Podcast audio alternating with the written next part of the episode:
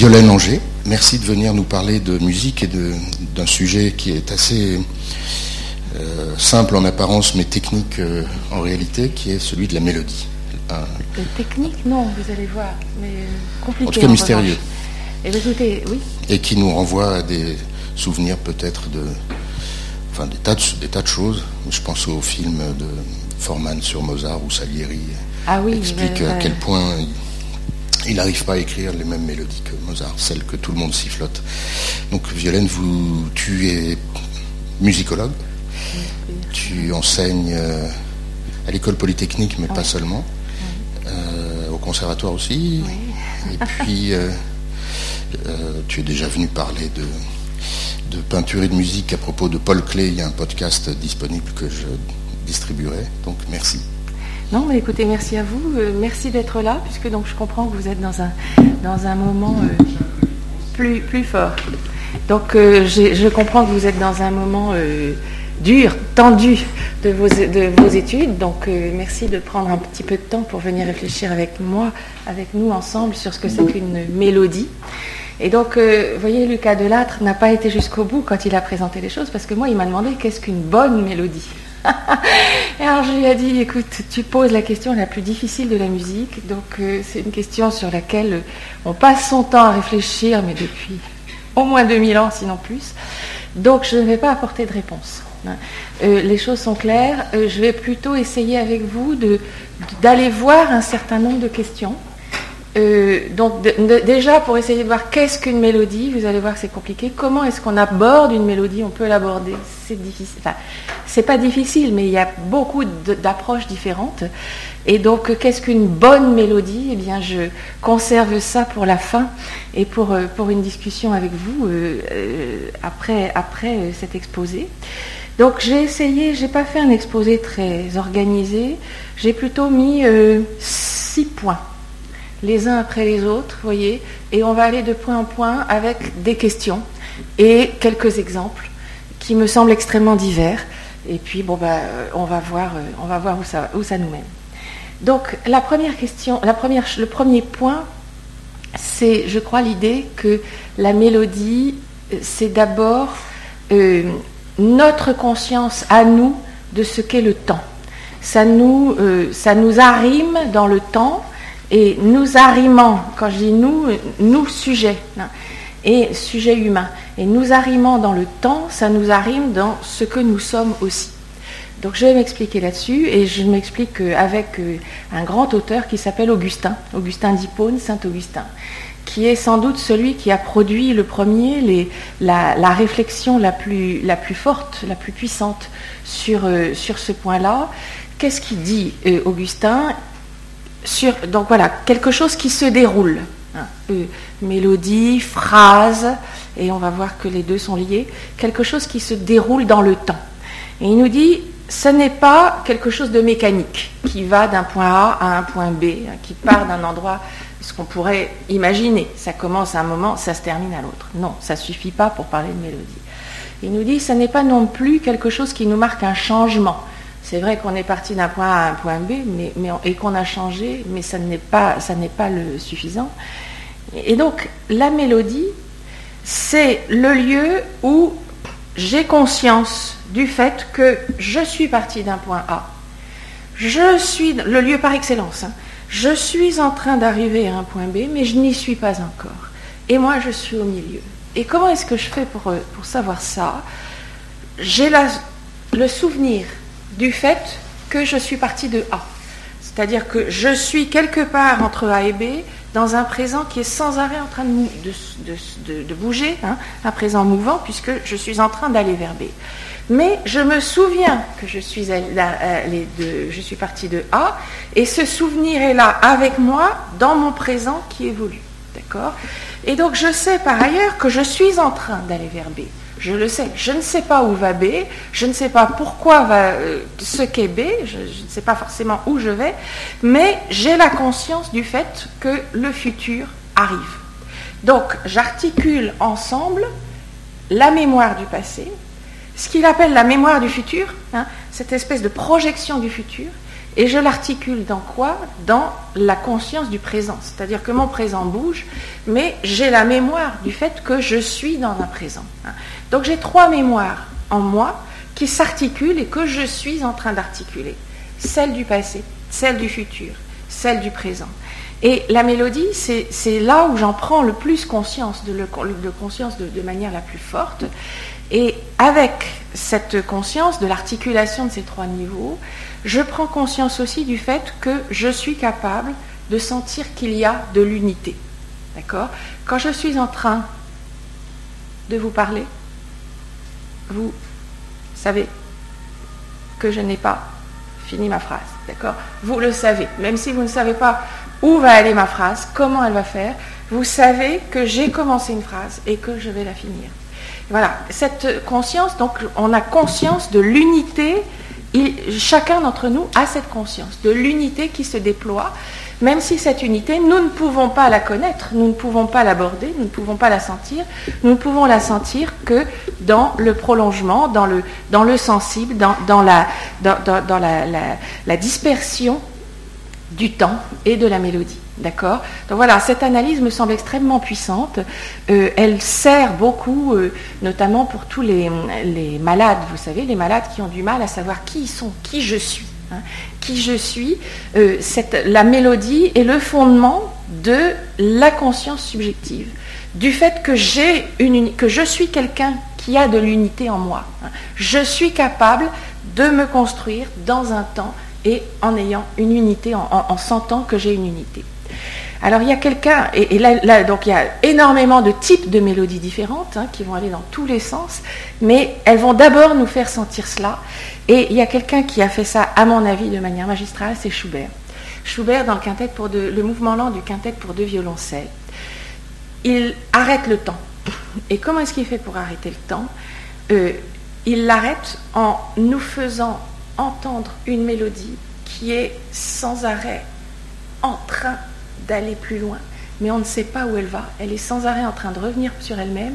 Donc si vous voulez, il nous installe le début d'une mélodie, mais une mélodie dont on sait qu'elle va aller quelque part, mais justement, on ne sait pas où elle va. Et donc on reste sans arrêt dans le présent, et avec ce que j'appellerais une fenêtre de présent, qui est extrêmement élargie, donc cette mémoire du présent hein, dont, parle Augustin.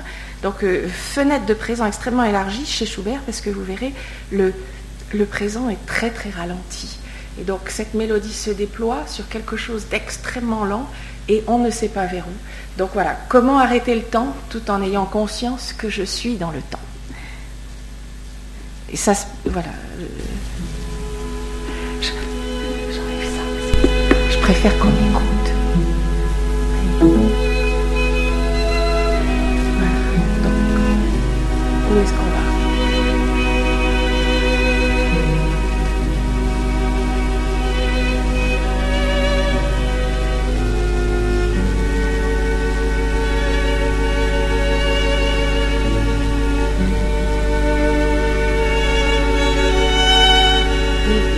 va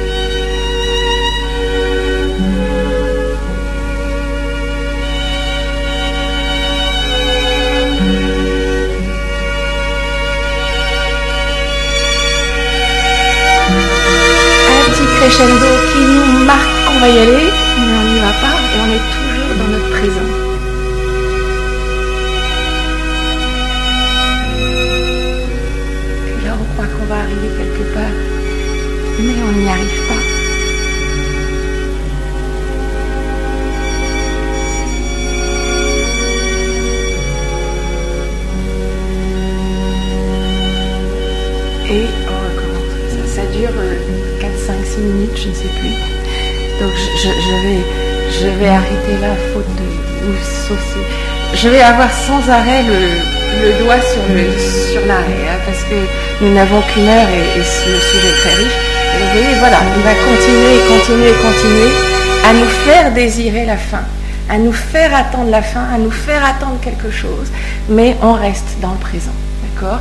Et comment est-ce qu'on reste dans le présent? Parce qu'on sait que ça va aller à la fin. Alors, à l'opposé de ça, la mélodie, justement, nous fait comprendre que nous savons qu'il va y avoir une fin.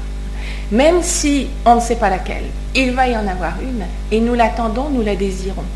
Et donc, il y a une quantité de mélodies, les mélodies les plus simples, qui jouent sur, euh, sur, ce, genre de, sur ce genre de désir, euh, et donc qui vont nous le donner la fin.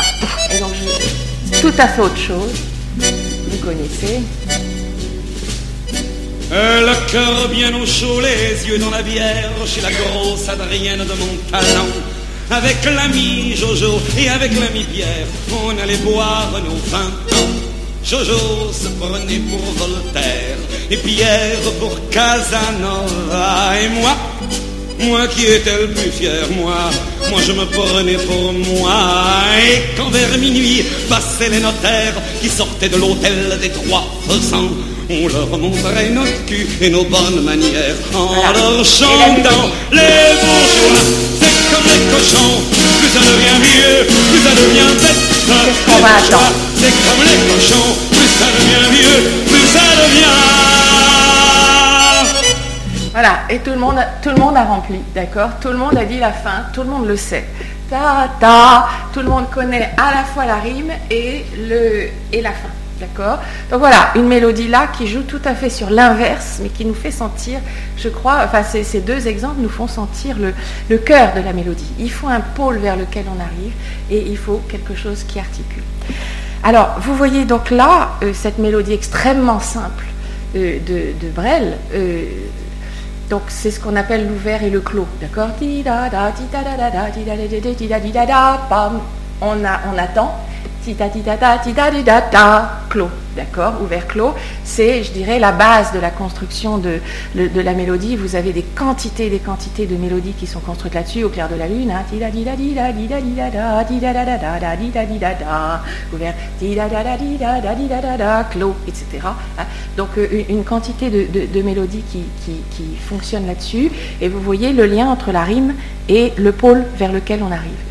Ce qui m'intéresse aussi dans ce, passage de Brel, et ça va être mon deuxième, euh, sujet en quelque sorte, c'est que vous voyez qu'avant la petite chanson, il y a quand même de la chanson. Hein. Dans la bière chez la grosse Adrienne de mon talent, avec l'ami Jojo et avec l'ami Pierre, etc. Et vous voyez que là, on a quand même une mélodie. Hein. On a une mélodie mais puisque donc il y a des notes, hein, il y a quelque chose qui, a une sorte de, courbe, mais une mélodie qui est extrêmement euh, liée à la parole.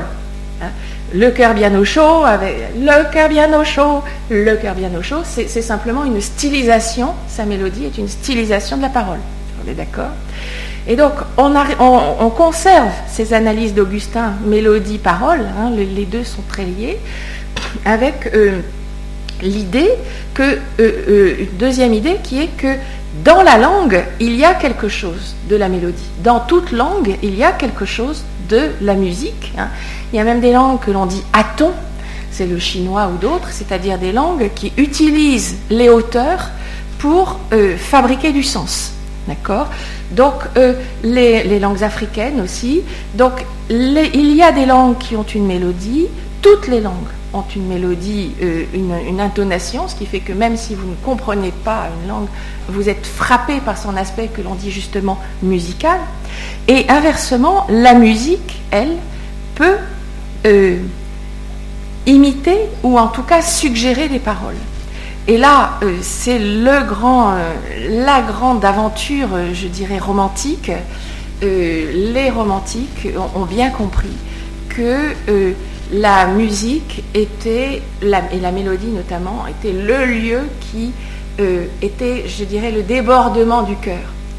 Donc le débordement, les paroles venant du cœur, les paroles qui viennent du, plus intime en moi et qui vont être les plus, euh, porteuses de sens. Et l'exemple canonique pour cette, ce que je suis en train de, de citer, c'est Berlioz. Vous connaissez certainement la scène d'amour de euh, Roméo et Juliette de Berlioz. Donc, je vous rappelle la situation. Hein. Euh, il s'agit d'une scène d'amour uniquement instrumentale. C'est-à-dire que Berlioz s'est dit, de toute façon, Roméo et Juliette sont des personnages tellement sublimes que je ne pourrai jamais les montrer sur le théâtre. Euh, les montrer sur le théâtre, c'est toujours avoir euh, une Juliette euh, trop blonde, un Roméo trop grand, trop maigre, comme ça, mal habillé, tout ce qu'on voudra. Donc, je les montre en musique. Et donc, il va nous montrer la scène du balcon. Donc, vous savez, Roméo qui arrive la nuit, qui passe par-dessus le balcon, qui voit Juliette, et donc qui lui dit je t'aime, et, Juliette lui dit oui, oui, je t'aime moi aussi.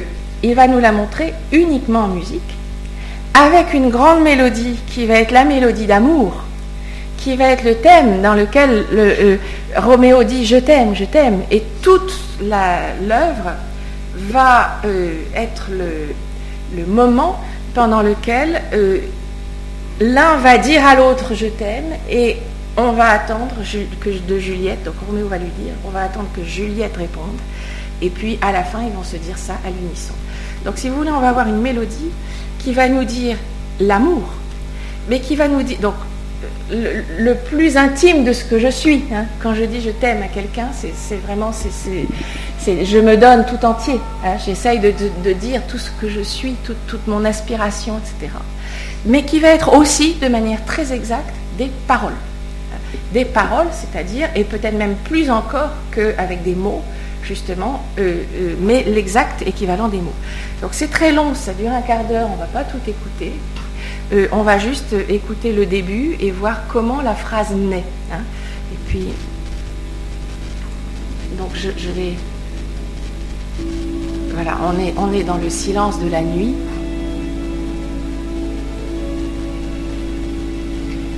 Une espèce de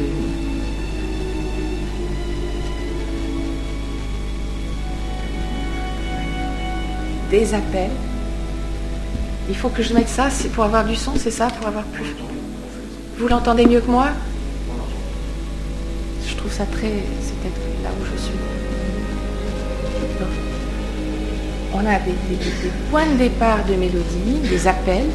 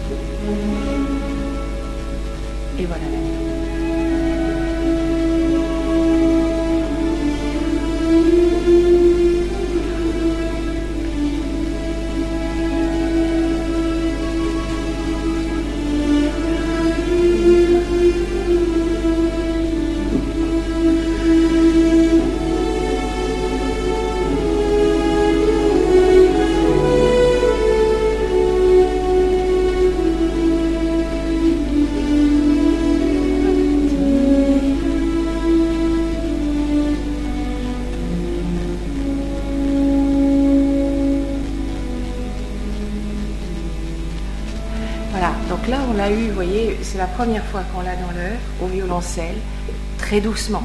Hein. Mais on l'a eu en entier. Et vous voyez, c'est une mélodie euh, qui se déploie par, euh, par euh, degré, par niveau, hein, qui se cherche. Et puis donc qui arrive vers un sommet, et puis qui a une, donc une, tête, et puis je dirais une, fin. Hein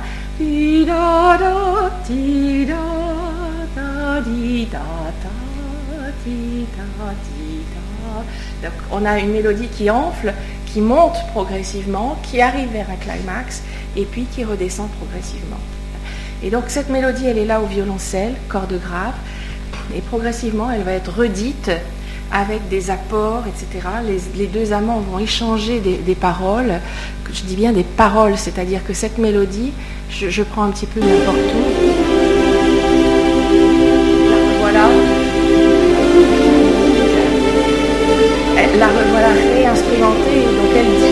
Autre chose. Vous voyez, elle dit je t'aime, elle le dit avec d'autres manières.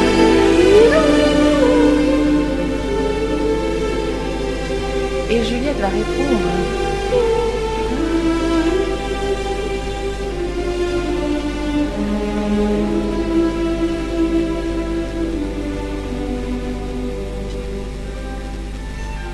Voilà, Juliette qui dit mais qu'est-ce que tu fais là? J'ai peur. Et donc Roméo va lui répondre. Juliette, non, je risque ta vie ici et Roméo. Et il lui parle. D'accord? Voilà, voilà une mélodie qui est de la parole.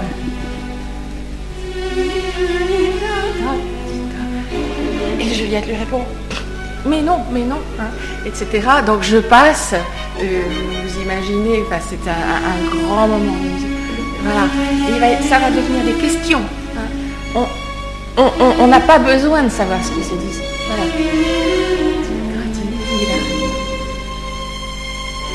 Et il lui redit je t'aime.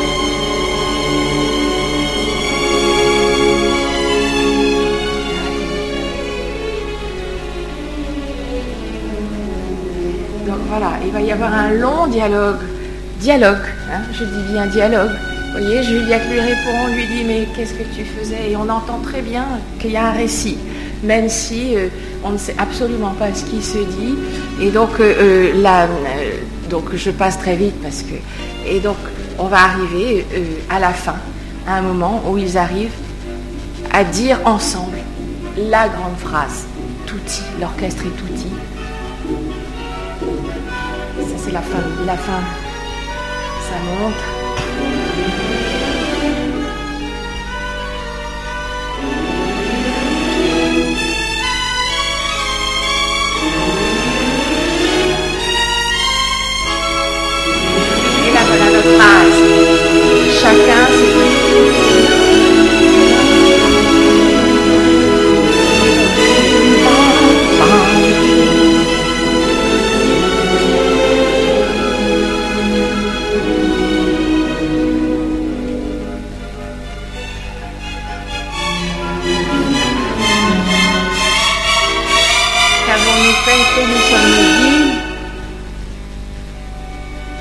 et la fin va être extrêmement pudique, c'est-à-dire que ça s'arrête dans un silence. Vous voyez, ça pour moi c'est vraiment l'exemple type de la mélodie, qui est une mélodie euh, qui, euh, se veut absolument lyrique, hein, au sens propre du terme, c'est-à-dire euh, directement liée à, ce qu'il y a de plus subjectif en moi, hein, mais qui en même temps est de la parole, et qui travaille sur le fait que la musique peut dire avec, euh, avec autant de bonheur, sinon plus, que les mots articulés. D'accord? Donc voilà, à partir de là, il y a toute une série de mélodies qui sont construites euh, dans cette perspective-là. J'ai apporté le lac des cygnes de Tchaïkovski, que vous connaissez parfaitement, le bois, etc. Enfin, oui, euh, les grandes mélodies romantiques sont construites de cette façon-là. Et vous voyez bien que là, on entend bien ce que, disait Lucas Delattre. On appartient, euh, il y a un certain nombre de compositeurs qui ont dit, ben voilà, on est mélodiste ou on ne l'est pas. Ça ne s'apprend pas d'être mélodiste. On a ce talent de faire, de, générer une, phrase, hein, une phrase musicale qui a des contours, qui monte, qui enfle, qui revient, etc. On l'a ou on ne l'a pas, mais ce n'est pas quelque chose qui peut s'apprendre parce que justement, ça fait partie du cœur du discours musical. Donc voilà, langue et mélodie, c'était mon deuxième point. Vous voyez que là, il y a toute une, tout un, ensemble euh, qui, euh, qui s'ouvre. Mais, et c'est mon troisième moment, il y a des formes extrêmement différentes de mélodies. Là, je suis allée directement dans les grandes mélodies romantiques, mais euh, on peut imaginer beaucoup d'autres choses. Et donc, je suis allée vous chercher des mélodies, je dirais, historiquement euh, extrêmement euh, typées.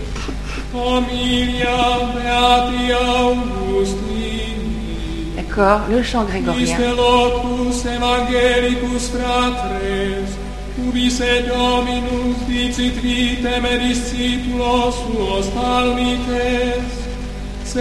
À quoi ça sert ça? Donc vous voyez, on a des phrases, hein, on a des phrases et on les dit sur une espèce de, ton hein, qui est préorganisé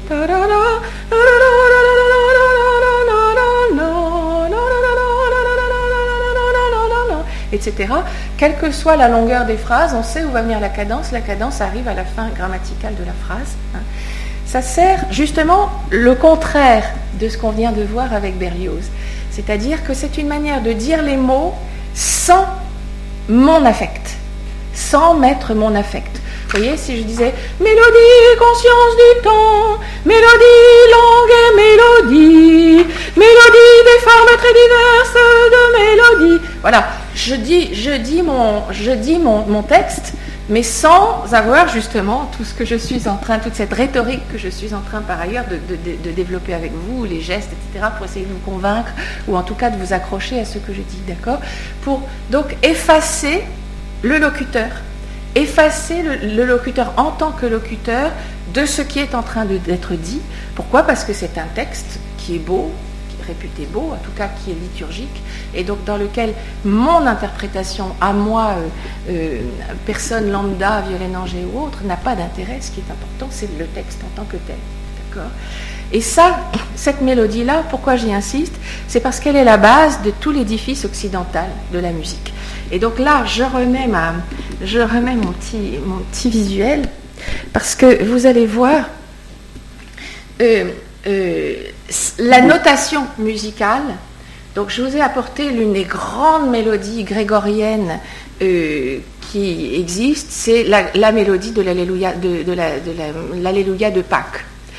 Donc de quoi s'agit-il? C'est le cœur de la religion chrétienne. Euh, et euh, donc l'Alléluia, le Christ est ressuscité, Alléluia. D'accord?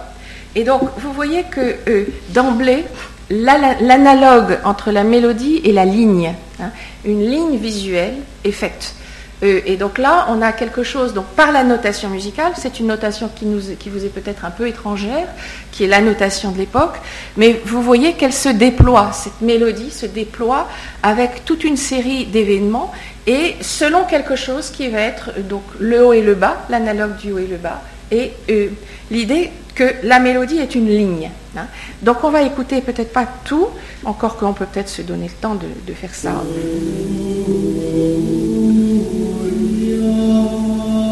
On va suivre un petit peu.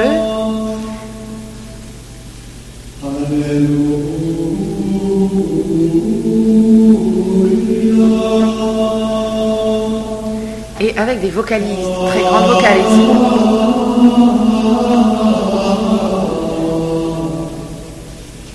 Oh.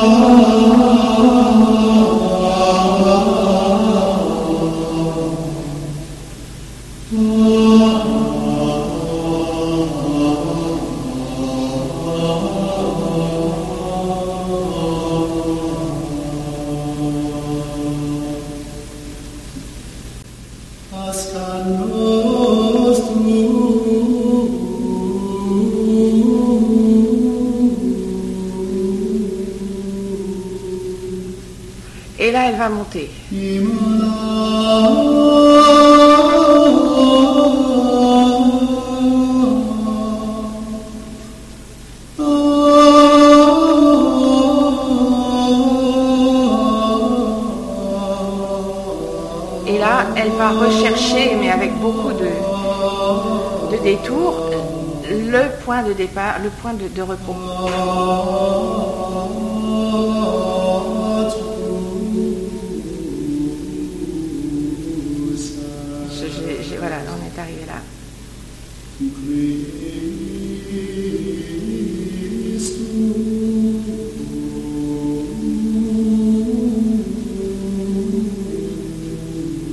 Avec des échos. hein, vous voyez, ça on l'a déjà entendu. On l'a- également là. hein. Donc euh, il y a aussi, on peut analyser une mélodie avec tous ses échos, ses constructions, ses rappels. Donc c'est la manière dont elle se déploie, dont elle va retrouver le. Et donc là, ils reviennent au début.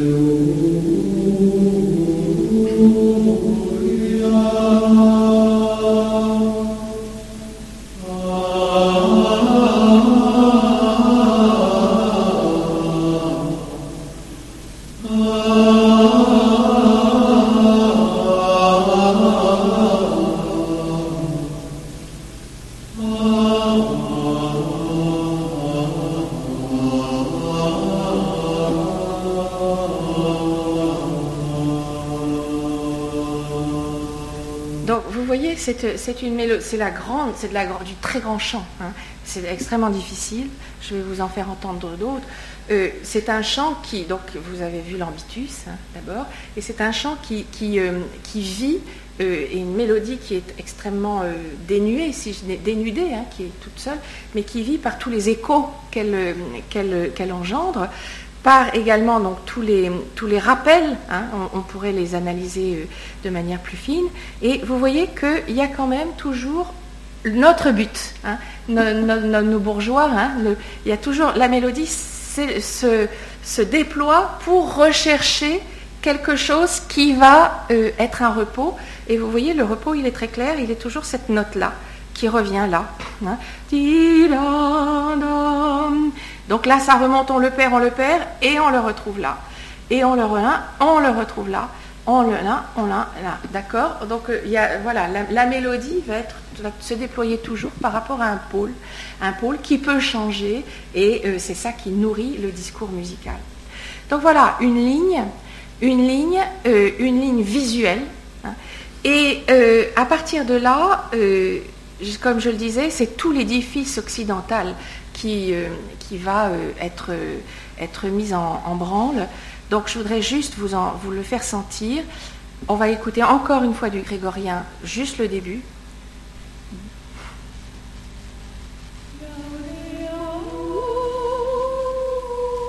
D'accord, juste ça. D'accord, vous l'avez bien en tête, hein, c'est le début d'une mélodie grégorienne. Et je vous fais entendre une messe du XVIe siècle. Donc grégorien, on est au 8e siècle, 9e siècle. hein. Je vous fais entendre une messe du XVIe siècle. Donc vous voyez, cinq siècles plus tard. Écoutez bien le Kyrie, le début.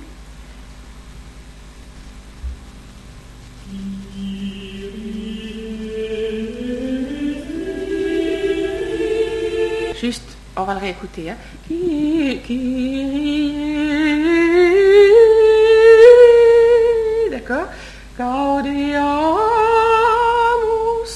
D'accord Donc la messe est construite, toute la messe va être construite à partir de cette cellule grégorienne mélodique qui va être le lieu de construction de l'ensemble. D'accord Donc, et, là-dessus, on va ajouter des voix, on va, faire en sorte que ça devienne une texture extrêmement dense, euh, mais toujours à partir de ce chœur mélodique grégorien.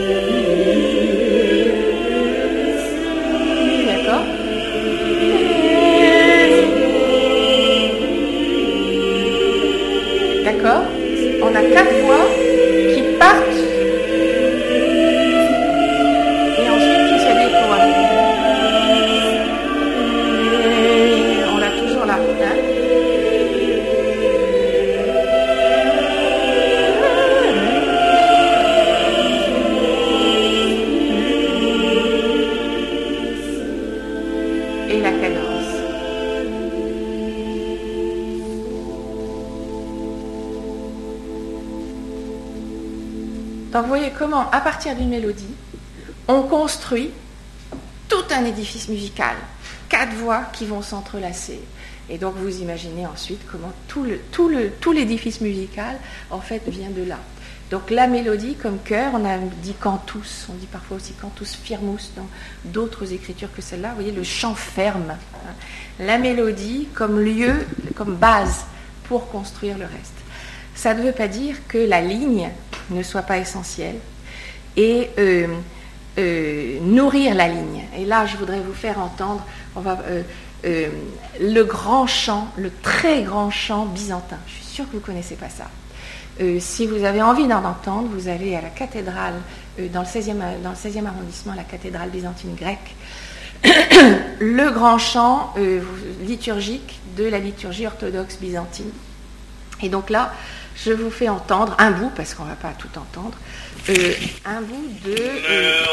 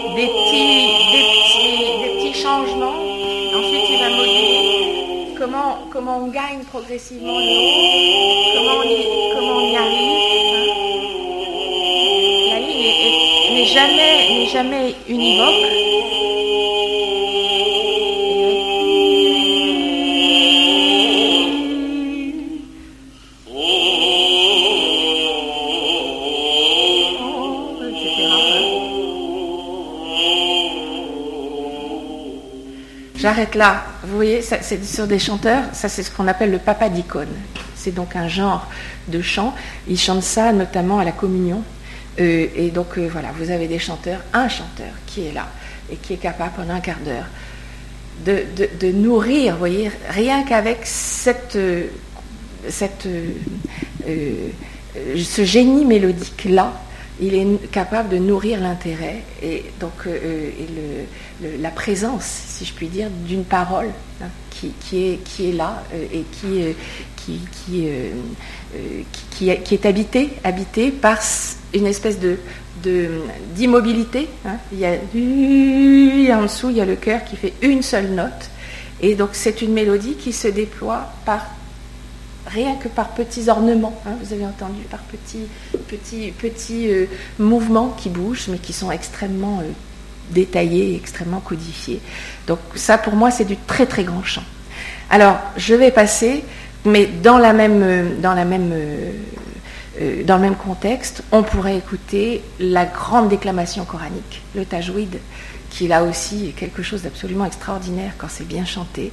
Donc je vous renvoie, je saute là-dessus, hein, je vous renvoie à cela, mais vous voyez cette grande puissance mélodique où la voix toute seule est capable de nourrir de l'intérêt pendant 10 minutes, un quart d'heure, 20 minutes. Euh, il y a quelque chose là de tout à fait extraordinaire pour arriver donc à euh, mon quatrième point, qui est est-ce que la mélodie est vraiment une ligne? Et donc là, euh, je vais euh, donc la mélodie. finalement, on s'est posé la question est-ce que c'est vraiment ça? Est-ce que c'est le violoncelle et le corps anglais? Est-ce que c'est la voix? Et donc, je voudrais juste aller chercher d'abord la, sixième symphonie de Beethoven. Vous la connaissez Hein? Donc je vais peut-être, euh, euh, on, va, écouter juste la, fin, euh, l'orage.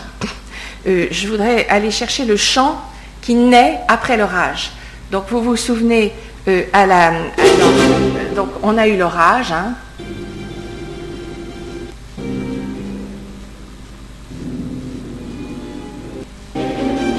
Bon, je, vais.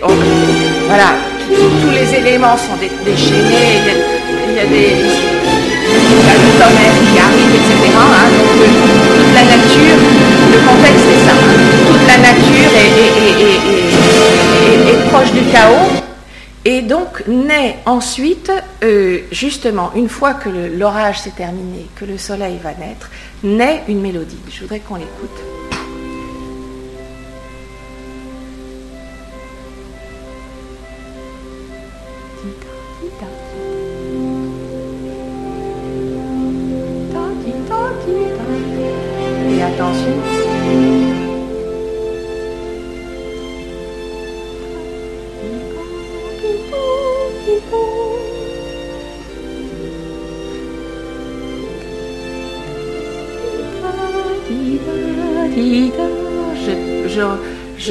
Peut-être quelques souvenirs là. Hein. Qu'est-ce qui se passe dans cette mélodie? C'est quelque chose de tout à fait neuf par rapport à ce que nous avons vu jusqu'à présent. Donc la nature, c'était le chaos. Hein. Et puis vous avez entendu, il y a de l'écho qui arrive. C'est pas une mélodie ça. Hein. C'est euh, du son qui est dans cette espèce de, des appels, on peut dire, du son, on ne sait pas trop, qui est dans cette espèce de, lieu naturel, montagnard. Hein. Et puis donc, ta ta ti ta, donc euh, ti ta ti ta ta, donc on a des, appels situés un peu qui font de l'écho hein, dans, ce lieu, et de ce lieu va naître la mélodie. Ti ta ta ti ta ti ta ti ta ti ta, d'accord cette mélodie-là. Et donc elle naît de la nature. Hein. Elle ne naît pas forcément, ou, en tout cas, elle est. Donc euh, Beethoven nous dit c'est le chant de reconnaissance à la divinité après l'orage. Bon, donc ce sont les, les, paysans qui s'en emparent et ensuite ils vont danser sur cette mélodie. Hein. Ça va être tout le final. Mais au départ, elle naît de cet écho dans la nature. Et surtout, comment est-ce qu'elle est construite?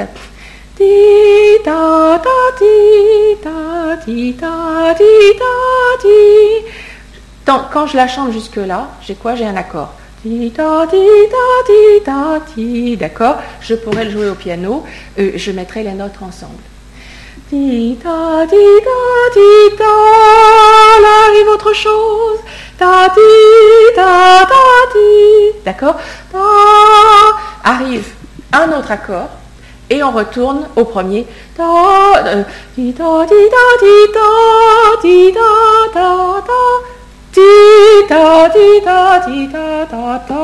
D'accord Donc en fait, cette mélodie qu'on nous dit déployer de manière euh, linéaire, si je puis dire, c'est très exactement, euh, si j'avais un piano, je vous le montre, ce sont deux accords qui sont euh, enchaînés. Hein. et donc, au lieu de les jouer de manière instantanée, on les déploie dans le temps.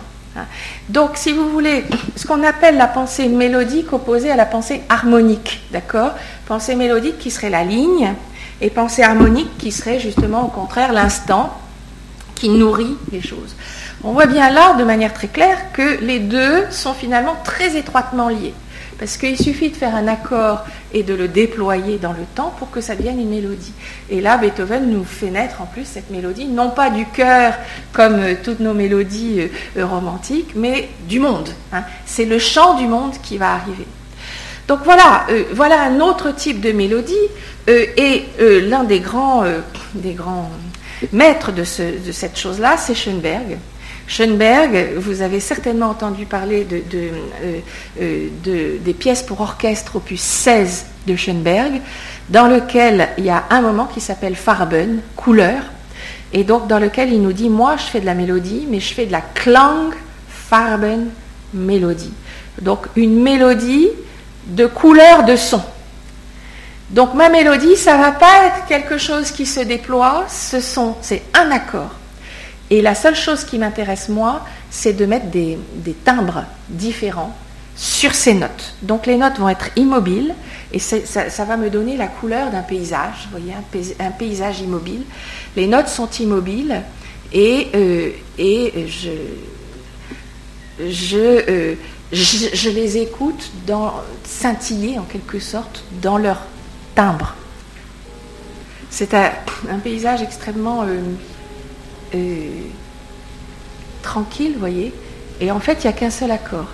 Et le, qu'est-ce qui fait bouger, qu'est-ce qui fait l'intérêt du tissu musical Ce sont les. On est au maximum. Il doit y avoir un truc, mais. Alors tendez l'oreille.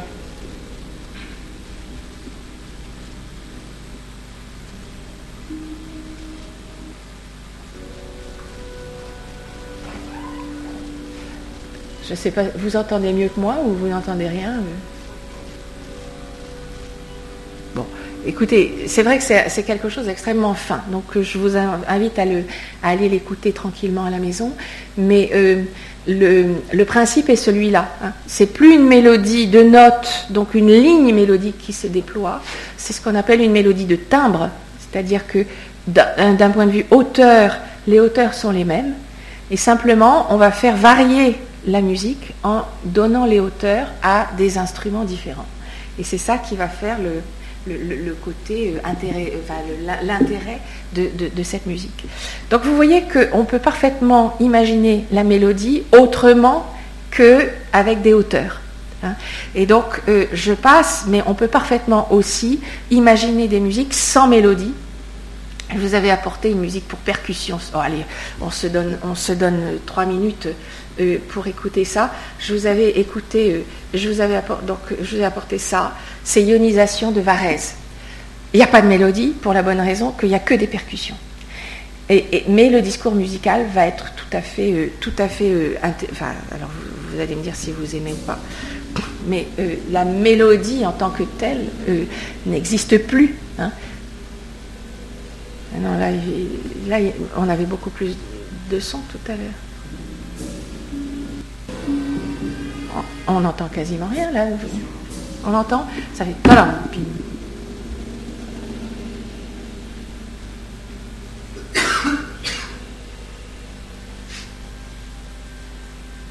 Oh, oh. Vous entendez?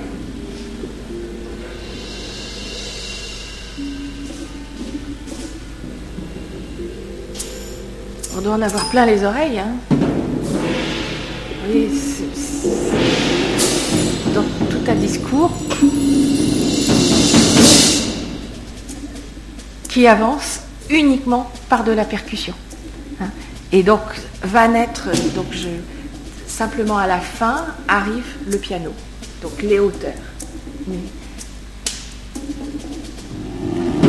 Voilà, tout un, toute une musique qui, n'est pas euh, chantable par définition, si je puis dire, puisque c'est une musique qui est uniquement pour les instruments, pour les, percussions. Et donc dans les percussions, il y a les sirènes, et donc à la fin simplement arrive le piano. Bon, j'arrête parce que parce que bon, on n'entend pas très bien, mais donc vous voyez le la mélodie devient très complexe là. Hein.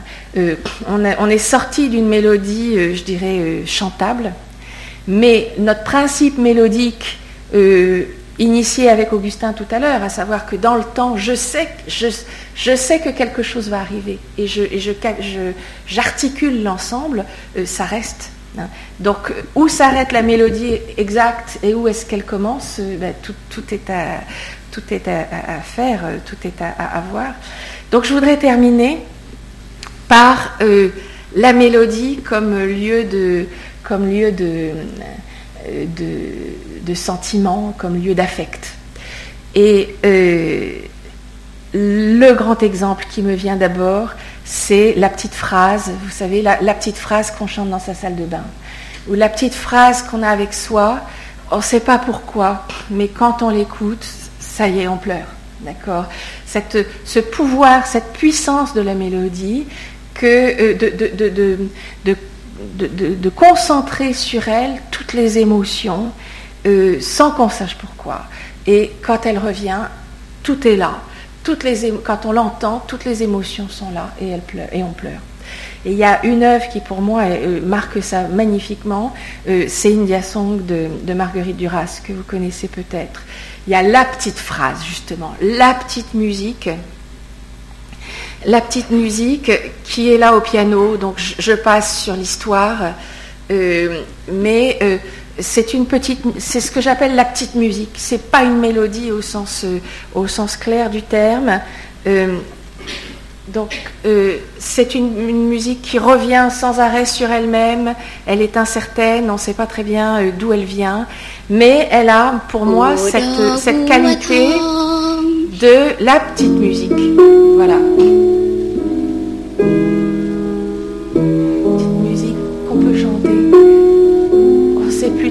Comment elle commence, comment elle finit.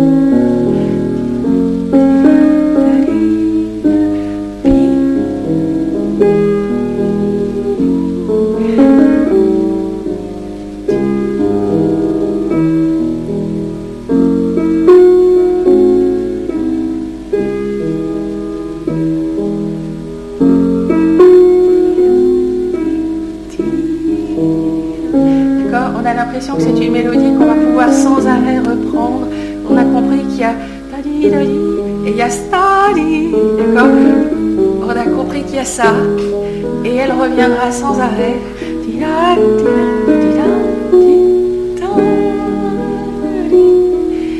Et, c'est une mélodie qui a l'air stupide, qui a l'air neutre, hein, qui a l'air d'être ta, elle dit rien.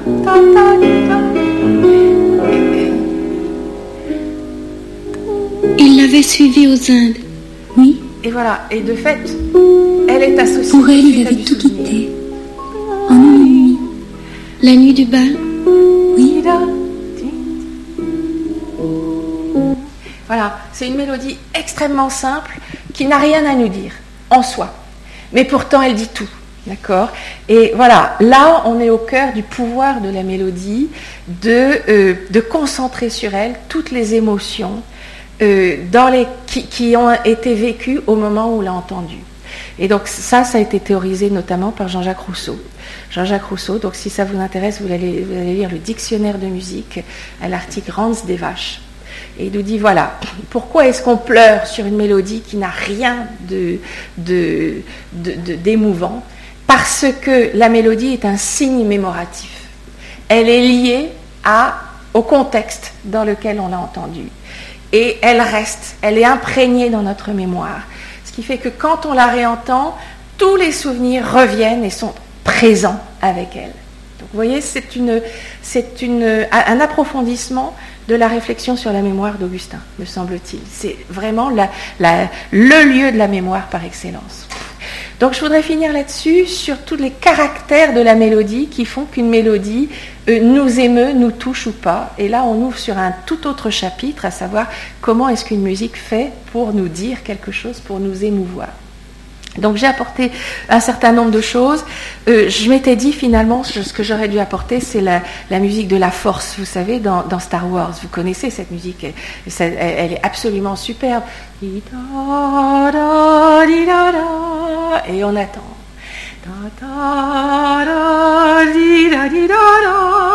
Donc vous voyez un petit peu plus, mais on entend encore. On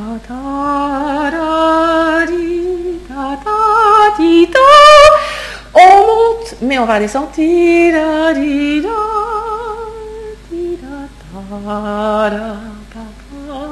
Et, et ça commence comme au début, donc on peut recommencer. Hein. Vous voyez, c'est une mélodie qui est absolument euh, magnifiquement construite pour nous dire ce mystère, pour nous dire cette aspiration, pour nous dire le fait que c'est quelque chose que l'on peut faire en boucle aussi et que l'on peut retrouver. Je vous ai apporté tout à fait autre chose. Euh, la mélodie de pirate. euh, un, un, thème qui fait pirate, vous voyez, qui, qui, dit pirate.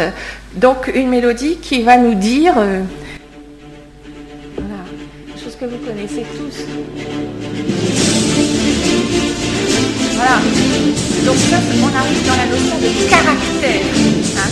Et là, c'est un, autre chapitre. Qu'est-ce que c'est que le caractère Voilà. Donc, par l'orchestration, par le rythme, euh, par toute une série de paramètres, c'est associé à pirate.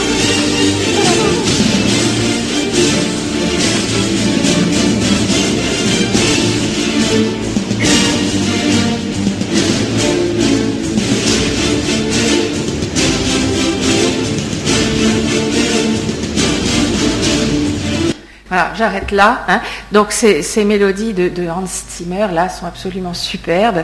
Il y a tout un passage dans le Pirate des Caraïbes où le euh, comment il s'appelle, je sais plus le, fantôme là euh, qui est une espèce de pieuvre et, dans son bateau en train de couler et il est à l'orgue et on et on a on a le début de, de, quelque chose qui est du Jean-Sébastien Bach mais qui est réorganisé. Donc si vous voulez, il y a tout un travail mélodique là qui est absolument magnifique et qui euh, donc euh, c'est comment la mélodie finalement, par ses caractéristiques, euh, nous dit un monde, nous dit des passions. Hein. Et donc là, on travaille vraiment le cœur de ce que peut être la musique. Donc je vais terminer, vous voyez, j'avais apporté du Eminem, j'avais apporté... Je vais terminer sur Harry Potter, comment la musique dit la magie. Hein. Et donc encore, encore autre chose, le timbre, la construction mélodique, vous allez voir, c'est une musique qui est une mélodie qui est beaucoup plus complexe rien que, rien que les, petites clochettes hein, nous disent la magie. Et puis la mélodie, elle est extrêmement complexe d'un point de vue intonation. Ça n'a rien à voir avec la mélodie de parade, d'accord?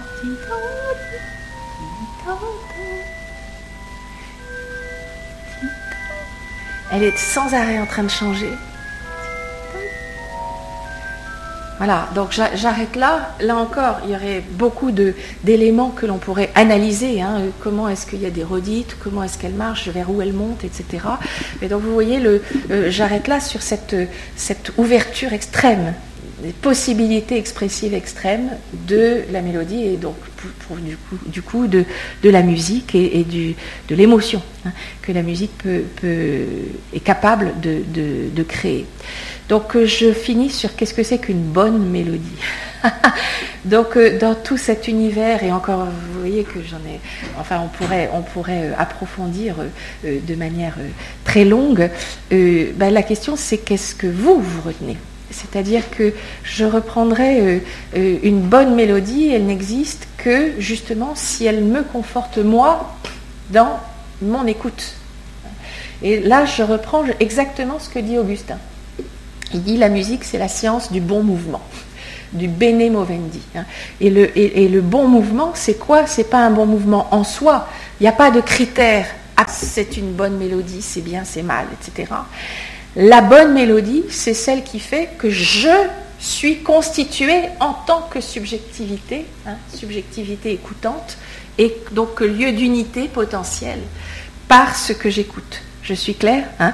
euh, La mélodie, c'est, donc on, avait vu au début, la mélodie, c'est ce qui fait que je me, je ressens comme capable d'articuler de l'unité dans le sensible. Hein. Je, me rends compte que j'ai en moi cette capacité de penser que je suis un, hein, qu'il y a de l'unité, que l'un existe et que en moi je le trouve puisque je suis capable de voir du début à la fin ce que c'est qu'une mélodie. Et la bonne mélodie, c'est celle qui me le fait éprouver. Donc de toutes les façons possibles. Hein. Aussi bien, je, suis différent selon la mélodie que j'écoute. C'est très clair. Ça me, la mélodie me constitue de manière différente. Et elle est bonne si, elle, si en l'écoutant, j'ai le sentiment de construire un peu mieux, un peu plus ce sentiment d'unité.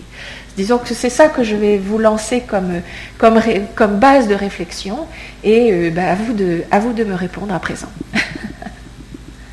J'ai une question sur l'équivalent dans le langage euh, qui serait peut-être la rhétorique.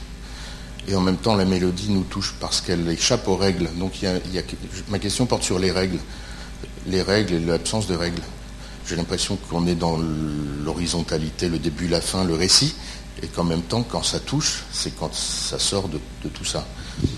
Enfin, je sais pas si c'est oui, oui. Qu'est-ce qui fait que ça touche C'est euh, oui, bah, c'est le fameux béné. Euh, je ne dirais pas que c'est de l'indicible, parce que c'est parfaitement dissible si ça touche ou si ça touche, pas. Donc une mélodie. Enfin, je, suis très méfiante par rapport à tout ce qui est hors de, échappé à, etc., etc.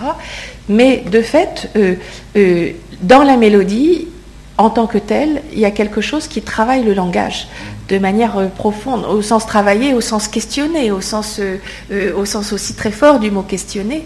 C'est-à-dire euh, qui se situe sans arrêt à la frontière entre quelque chose qui serait du langage articulé et quelque chose qui n'en serait pas.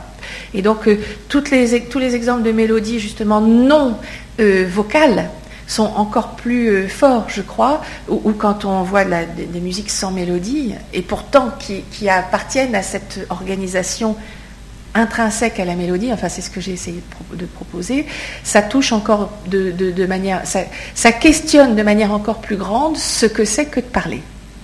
Et donc du coup ce que c'est que d'avoir des règles, puisque les règles on ne peut les avoir que si on parle, que si on, on, les dit. Hein. Donc euh, de fait la mélodie est un lieu, mais ça ça a été très bien vu euh, d'emblée, la musique est un lieu compliqué, c'est un lieu obscur, c'est un lieu de risque. Hein. C'est un lieu qui touche justement à des passions euh, dont on ne sait pas très bien quelles elles sont. Hein. Il y a quelque chose d'hypersensuel dans la musique d'une manière générale, et euh, c'est quelque chose d'obscur. Mais donc justement, euh, c'est un risque. Mais justement, la mélodie assume ce risque et la musique d'une manière générale, elle assume ce risque puisqu'elle l'organise. Et donc, c'est moins la question des règles que de euh, réussit-elle à organiser ou pas? Est-ce qu'elle constitue, est-ce qu'elle construit quelque chose qui me construit moi-même ou au contraire qui me. Euh, il y a des musiques, justement, euh, des musiques qui sont pur son et qui échappent, qui font échapper. Ben, j'ai apporté du rap parce que le rap n'est pas, là-dedans, je crois. Le rap, justement, euh, travaille la frontière entre le langage, la mélodie et, l'absence de langage. Mais si vous allez chercher du hard ou bien des, euh, des mélodies, vous savez, des mélodies qui sont uniquement dans la pure vibration, la pure vibration sonore, donc qui sont des mélodies de, de, de trance, de, enfin, des musiques de trance, des musiques dans lesquelles on s'échappe à soi-même. Et donc, euh, il y a des mélodies qui ne travaillent pas cette organisation euh, temporelle, mais qui au contraire travaillent l'échappement à soi-même. Après, c'est un risque et notre, notre béné, euh, il est là. Qu'est-ce que ça, en quoi est-ce que ça me construit En quoi est-ce que ça ne me construit pas? Je crois que. Enfin, je ne sais pas si je réponds à la question. Ça ouvre. Non, mais si, si, bien sûr, mais c'est très complexe. Et je me rappelle qu'ici même, on a parlé de la musique des sphères oui, à un moment donné. Et, et, je voulais te demander si l'harmonie qui est plus verticale nous construirait dans un espace par rapport à, cette vieille tradition d'harmonie des sphères et, bah, la, mélodie dans le temps. Avec bah, C'est pour ça que j'ai voulu hum, hum. sortir de là en disant la mélodie, c'est pas forcément la ligne dans. Enfin, euh, de fait, c'est dans le temps. L'harmonie des sphères aussi, elle est dans le temps. Hein. Elle n'est pas instantanée puisque les, planètes passent leur temps à tourner. Donc c'est dans le temps aussi. Mais donc c'est pour ça que j'ai voulu sortir de la mélodie comme ligne pour essayer de, montrer que euh, la mélodie en tant qu'expérience temporelle pouvait être là-dedans, euh, pouvait faire partie de l'ensemble. la mélodie ne se réduit pas à la ligne, même si elle peut être une ligne absolument magnifique. Mais pour revenir sur la, musique des sphères, justement, euh, tous ceux qui pensaient, ça c'est le Moyen Âge, hein, ils pensaient que le cosmos était un lieu maîtrisé, organisé, lieu harmonique justement, et donc notamment les planètes étaient à des distances qui étaient des distances proportionnée et qui se trouvaient être les proportions de la gamme. Donc euh, il y avait une musique de l'univers hein, euh, basée sur l'harmonie, euh, l'harmonie des chiffres, l'harmonie des sons, et la musique humaine, en fait, était une réplique de cette musique du monde. Et donc, le, rôle de la musique, et on, reste dans le béné, c'est une esthétique, hein, mais on reste là-dedans. Le rôle de la musique dans ce cas-là, c'était de mettre en lien, puisque donc ces gens-là pensaient aussi que le corps, il y avait le monde, et le corps, le corps humain était aussi proportionné. Et donc on cherchait comment la rate, la foie, la bile jaune, la bile noire, etc., toutes les, toutes les humeurs euh, rentraient, et puis tous les tempéraments, enfin tous les éléments rentraient les uns et les autres en proportion pour arriver à l'équilibre. Et donc le rôle de la musique humaine, ils appelaient ça la musique instrumentale, donc qu'elle soit vocale ou instrumentale, mais la musique produite par les hommes, c'était de mettre en lien mon corps avec toutes ses passions, sa rate, sa bile, sa bile jaune, sa bile noire, sa, lymphe, son sang, tout ce qu'on voudra qui bouge là-dedans, avec l'organisation du monde. Donc euh, c'était un, c'est la musique médiévale. Le rôle de la musique médiévale, c'est de me mettre en lien harmonique avec le monde. Alors j'ai dit harmonique au sens non pas vertical par opposition horizontale, mais au sens d'harmonieux, au sens de euh, proportionné. Mais donc cette proportion, on peut la trouver dans des musiques qui, refusent les proportions simples. Voilà. le 2, le 3, le 4, le 5, c'est bien, mais toutes les musiques. Voilà, j'ai apporté de, de, Eminem. Eminem, c'est intéressant. Eminem et Rihanna, on a d'abord une mélodie, et puis ensuite on a le rap qui joue avec, avec le. Vous, vous connaissez tout ça. Voilà, voilà quelque chose qui est absolument mélodique. Hein. Et puis donc après on.